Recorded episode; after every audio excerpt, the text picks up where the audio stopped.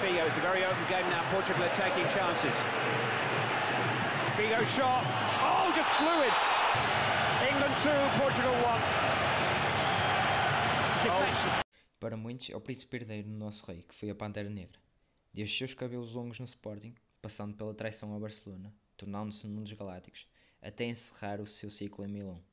Desde a conquista do mundo em Lisboa em 1991, até esbarrarmos no com os franceses em 2006. Conhecido pela sua qualidade técnica, classe e postura impecável. Neste episódio do Entre Linhas, vou falar de Luís Figo.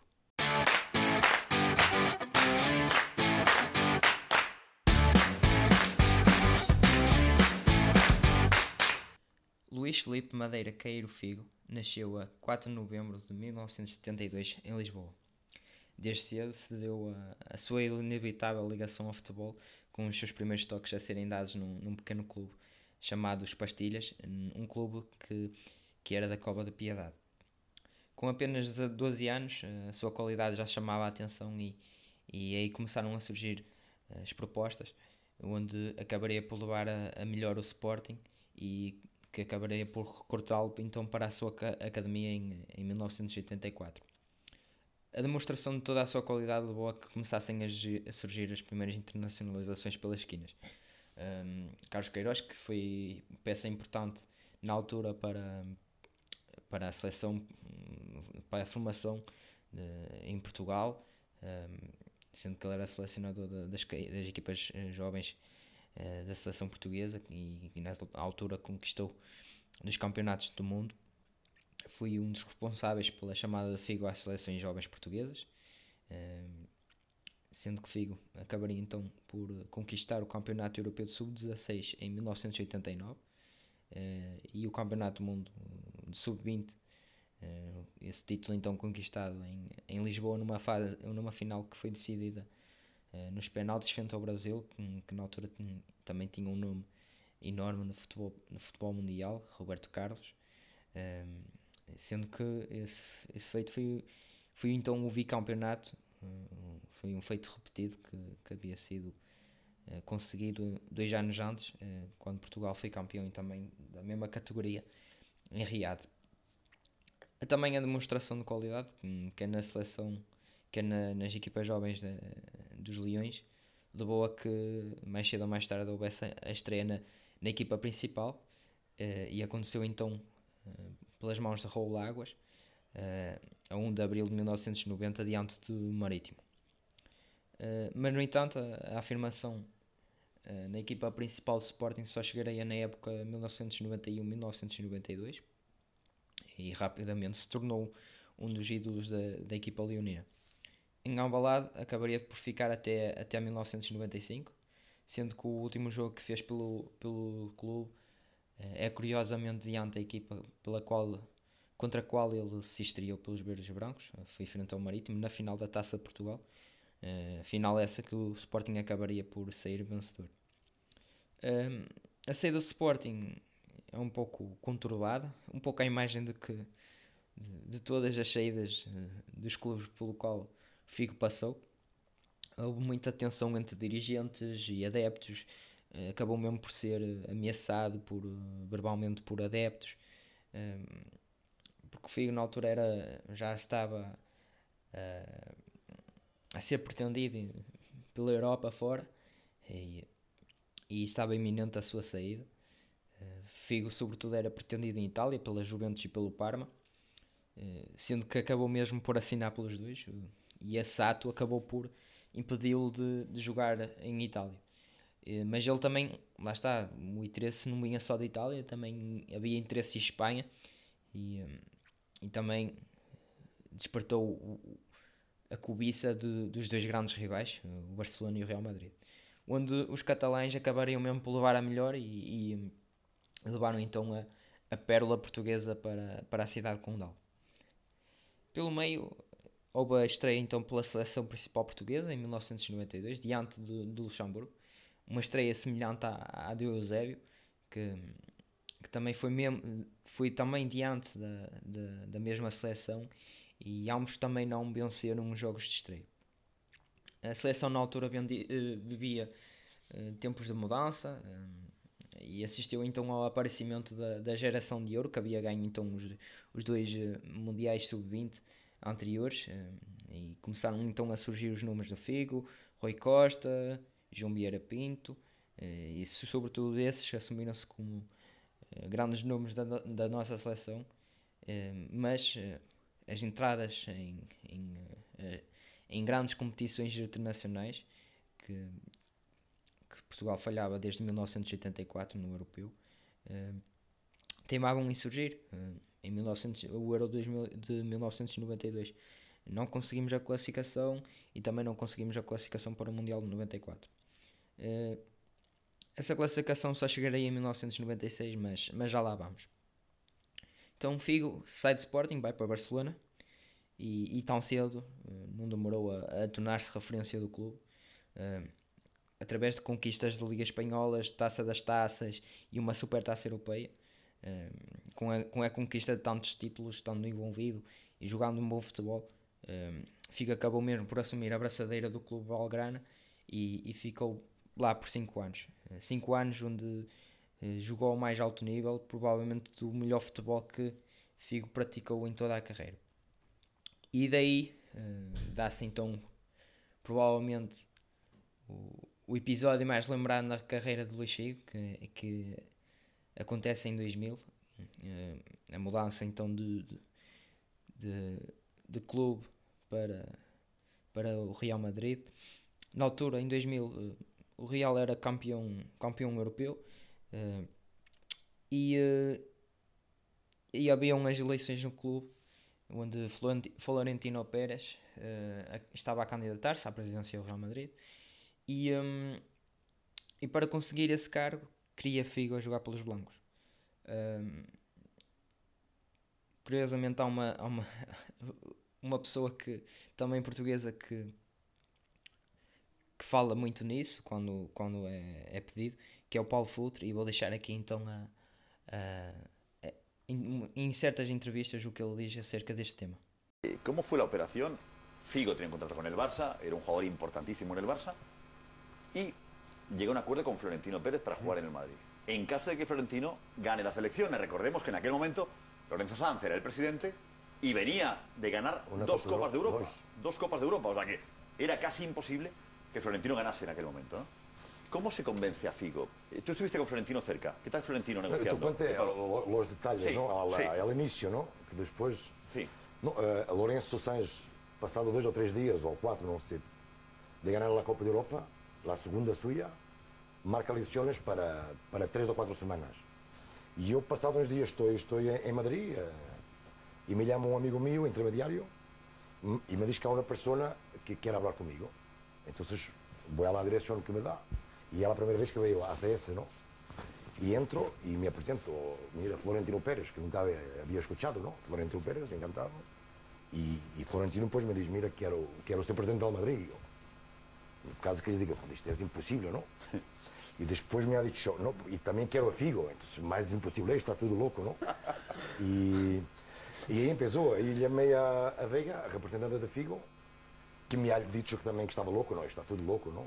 Porque era impossível, isto é alguém que se podia apresentar e ganasse as eleições, sí. depois da Madrid ganasse a, a Copa da Europa, não?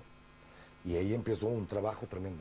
Ha venido Veiga, llegamos a acuerdo con, con Florentino, el dinero que iba a ganar a Luis. Mm. Vega se vai a la Eurocopa, que estava em Holanda ou Bélgica, la, la, la Eurocopa. Figo diz que sim e quem firma o contrato é Vega, é o dia seguinte de venir de, da Eurocopa, não? E a partir daí começou o dia a dia. Figo, días antes del anuncio, insistía en la prensa antes. catalana que no tenía nada con el Madrid. Porque, porque es, es, siempre. Porque, es, comprensible, esta es la presión, porque ha, ha, ha, habido un momento que él empezó a recibir, él y toda su familia, amenazas de muerte, ¿no? Y él estaba rezando que Florentino no ganase las elecciones. Sí. Ya en la última semana, ¿no? Estaba rezando, ¿no? La presión era tan grande y después de Florentino ganar, ha dicho que no venía. yo y Vega. ¿Cómo es eso? Es verdad. A, Cerdeña. Le dice que no, Figo dice, no quiero ir a Madrid. Pero, pero, ya no, pero hay que pagar 5 mil millones de pesetas. pero hay un momento que, que, la presión es tanta, amenazas de muerte, su familia, es tremendo lo que está viviendo Luis, ¿no? Y es normal que, que, que baje los braços, não? Uh, como o Paulo Futre disse, uh, uma tamanha troca jamais já era, era pensada, até mesmo até os dias de hoje. Uh, os, os, adeptos do Barcelona chamam ao Figo de, de traidor, de peseteiro, um, uma pessoa, basicamente quer dizer uma pessoa que só olha a dinheiro. E inclusive no seu, no seu primeiro jogo contra o Real Madrid no Camp Nou, pelo Real Madrid, não é? A icónica imagem de, de quando o Figo vai bater um pontapé de count, uh, os adeptos de, do Barcelona atiraram uma, para o roubado uma cabeça de porco. Uh, pela seleção, o Figo, uh, lá está, tornava-se referência, e Portugal consegue então o, o, retorno a uma grande competição, passados 12 anos, regressa então a um europeu, ao Euro de 96, Portugal fez uma grande prestação, acabou eliminada pela equipa da República Checa, que foi finalista nessa, nessa edição, eliminada por, por um zero num, num golo icónico do Poborski, fazendo um chapéu a, a Vitor Bahia. Por isso Portugal no, não se consegue classificar para o Mundial de França de 98, e, onde muitos atribuem a, a culpa ao área que captou o jogo decisivo entre Portugal eh, e a Alemanha, na Alemanha. Na altura Portugal vencia por 1-0 eh, e, e Rui Costa ia ser substituído e acabou expulso. E em inferioridade numérica, Portugal sofre o empate e Portugal acabaria por ser eliminado. O retorno, voltarei então em 2000, onde Portugal fez uma grande prestação, depois de deixar no grupo a Inglaterra para trás, uma vitória 3-2, onde Figo marca um, um grande gol, uh, um remate que entra onde uh, mora a coruja e também deixou para trás a Alemanha. Chegaria a, às meias finais e, de novo os franceses, que eram uma lapata uh, dos portugueses e até, o, até hoje são, uh, impediram então os portugueses de sonhar uh, e, e acabaremos por ser eliminados às mãos franceses num, num golo de ouro através de uma marcação do penalti que, que é até hoje, os dias de hoje muito contestado um, mas acabaria mais uma vez por sermos eliminados pelos franceses em 2000 um, voltando a Madrid o seu o primeiro ano em, em Madrid é incrível onde acabaria por vencer a bola de ouro uh, no ano seguinte não é tão feliz uh, vence a Liga dos Campeões uh, numa final uh, diante do Bayern Leverkusen. Um, mesmo assim, foi uma peça fundamental no percurso do, do Real Madrid. Uh, e ao Real Madrid, nessa altura, começam, começam-se, além de Figo, uh, começam-se a juntar outros grandes jogadores, jogadores como Ronaldo Fenómeno, Zidane, Beckham, etc. E, e juntos formaram então a equipa que ficou conhecida como os Galácticos. Na seleção portuguesa, eh, depois do grande europeu eh, da Holanda e da Bélgica, Portugal regressaria ao, Mundial, desta feita ao Mundial do Coreia-Japão em 2002, sendo que Portugal na altura era considerado um dos favoritos à vitória final. Uh, mas tal como as grandes, a maioria das grandes seleções na, nesse Mundial acabariam eliminados, exemplos da, da, da, França, da própria França, que era campeã do mundo e campeã europeia, uh, e, a, e a Argentina, que acabariam também por ser uh, eliminadas na fase de grupos um, à semelhança de Portugal. Uh, foi um Mundial estranho, muito estranho, uh, por esse facto de grandes seleções serem eliminadas, também por casos de estranhos de arbitragem. em 2004, perante os portugueses, Figa teve mesmo muito perto, Figa e Portugal teve muito, muito perto de, da glória. não fosse então a, a, a cabeçada de Caristeias a destroçar os sonhos dos portugueses. Em 2006 classificámos de novo para um, para um Mundial uh, e, a partir daí acho que Portugal começava a confirmar a, a confirmar-se uma grande potência um, uh, com classificações consecutivas em, para fases finais de grandes torneios uh, classificações consecutivas que se mantêm até os dias de hoje. Um, Portugal pretendia então limpar um pouco a imagem do último Mundial e, e conseguiu, onde esteve perto mesmo de conseguir o, igualar o, mesmo, o melhor resultado de sempre, que foi alcançado em, no Mundial 66, uh, onde acabariam no terceiro lugar. Uh, Portugal, em 2006, uh, esteve perto, não conseguiu, mas conseguiu um quarto lugar, onde também, de novo, uh, nas meias finais, Portugal é eliminado pela, pela França. E no jogo do terceiro e quarto lugar, Portugal perdeu o jogo para a Alemanha.